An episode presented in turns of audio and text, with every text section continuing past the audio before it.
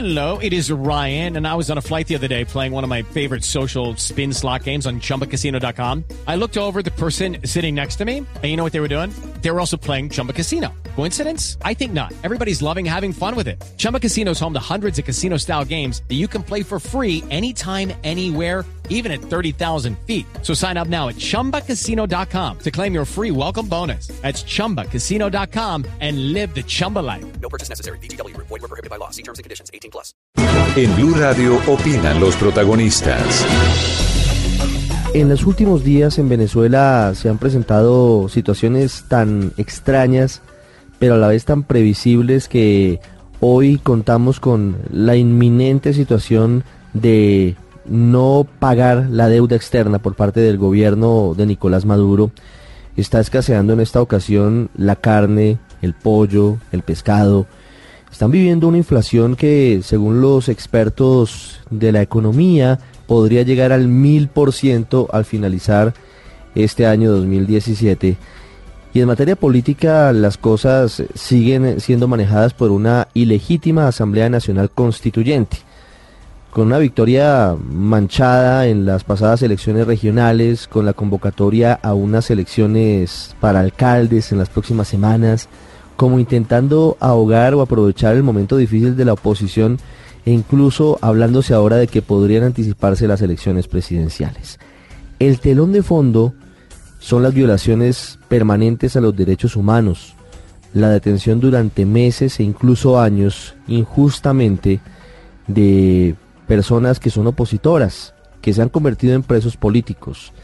Paralelamente la escasez, el hambre, la falta de medicinas, la falta de médicos, la falta de hospitales, todo esto con un precio récord del petróleo que sube en los mercados internacionales hoy a más de 60 dólares por barril y con el país con mayores reservas de crudo del planeta. Qué paradoja.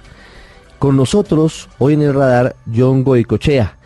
John Goicochea ha sido durante los últimos años un dirigente político. Desde muy joven comenzó a destacarse como un líder opositor. Salió en un momento de Venezuela, regresó a su país y fue detenido a pesar de que había una orden hace meses para que quedara libre, no la cumplió el dependiente sistema judicial de ese país. John salió en los últimos días de prisión y nos atiende a esta hora. John, buenas tardes. Buenas tardes, muchas gracias por el contacto y saludos a toda Colombia con el cariño y la hermandad de siempre. John, ¿cuánto tiempo estuvo preso? Estuve preso un año y dos meses, exactamente. ¿En dónde? en la sede del helicoide, que es en los calabozos del helicoide, que son los calabozos de la policía política, de la inteligencia venezolana, que se llama SEBIN. ¿Desde cuándo había una orden para que lo dejaran libre y no la habían cumplido? Desde el 20 de octubre de 2016. Yo tengo una orden judicial de libertad desde hace más de un año. Es decir, que pagué, bueno, realmente los dos meses que ya había pagado eran injustos porque eh, ni siquiera un día debí estar en la cárcel, pero además de eso se incumplió por parte del Ejecutivo una orden de libertad por más de un año en mi caso. Estuve, eh, bueno, la, zozobra fue máxima porque por supuesto cuando uno tiene un proceso que es previsible la cantidad de tiempo que uno debe pagar, eh, pues uno se prepara, pero cuando tú tienes una orden de libertad y no se cumple, uno no sabe si esto van a ser dos años, tres, cinco o diez. Entonces la zozobra es aún mayor. ¿no? ¿Cuáles fueron los cargos por los que lo detuvieron, John? A mí me detuvieron por detentación de sustancias explosivas y asociación para delinquir. Pero en el caso de, la detentación de sustancias explosivas, los propios testigos promovidos por la Policía de Inteligencia declararon en Fiscalía que no era cierto que yo tenía esas, esos, eh, esos materiales. Incluso yo le puedo decir con toda responsabilidad que a mí nunca se me hizo ni siquiera un interrogatorio policial. O sea, ellos estaban tan claros de que eso era mentira que a mí ni siquiera me hicieron nunca un interrogatorio policial. Y con respecto a la asociación para delinquir, estaba yo supuestamente asociado con Carlos Melo, que es otro dirigente opositor, y a él a los dos días le quitaron ese delito. Entonces yo me quedé en un extraño caso de asociación para delinquir conmigo mismo. No, pues de alguna forma absurdo todo lo que pasa en su caso y en muchos otros, John. ¿No es verdad? es absurdo porque, bueno, tienen todo el poder, eh, eh, utilizan la, el Poder Judicial para perseguir, han judicializado la política, han, judicializado eh, la- el debate público en Venezuela, porque todo el que disiente o, el que disiente eh, de forma contundente es llevado a los tribunales en el mejor de los casos y en el peor de los casos es directamente llevado a la cárcel sin proceso judicial como es el caso de tantos otros. Eh, Sin embargo, eh, lo interesante es que Venezuela hoy tiene una fuerza mayor, hay más personas dispuestas a luchar y cuando a un dirigente nos sacan del medio aparecen dos más. Entonces estoy yo convencido de que esto le queda poco y estoy convencido de que de que van a caer sobre el precio de su propia frustra de, su propio fracaso, ¿no? Uno de eso es lo que algo algo de eso comentaba usted al principio del programa con respecto al default y a las condiciones económicas venezolanas. ¿no? Nosotros teniendo unas condiciones muy propicias para el desarrollo hemos logrado eh, destruir toda nuestra economía a un grado que ya se hace insostenible para este o para cualquier otro gobierno. La- Lamentablemente, creo yo, el próximo gobierno va a pagar las consecuencias de lo que le deje Maduro. Claro. Frente a todo esto, John, quisiera preguntarle hoy cómo ve el panorama político de Venezuela. ¿Cómo están hoy las cargas? Eh, veo que usted eh, está de alguna manera analizando que mirando las jugadas del Partido Socialista Unido de Venezuela, es decir, el partido de Nicolás Maduro y de Diosdado Cabello, ¿pretenderían anticipar elecciones presidenciales? Es correcto. Yo creo que la situación es muy compleja porque la unidad ha caído en un proceso autodestructivo, la unidad opositora, en donde se ha perdido el respeto entre los principales dirigentes, cosa que debe detenerse en este segundo. Y si algo quiero yo dedicar mis propios, mi, esfuerzo, mi propio esfuerzo es en unificar de inmediato, lo antes posible, eh, nuevamente la oposición. Yo creo que ya no en la Mesa de Unidad Democrática, que cumplió un, peri- eh, su periodo y que cumplió una función, sino en una organización más grande que también incluye a otras organizaciones de la sociedad civil, como gremios profesionales, los sindicatos, las universidades, la Iglesia Católica y otras iglesias.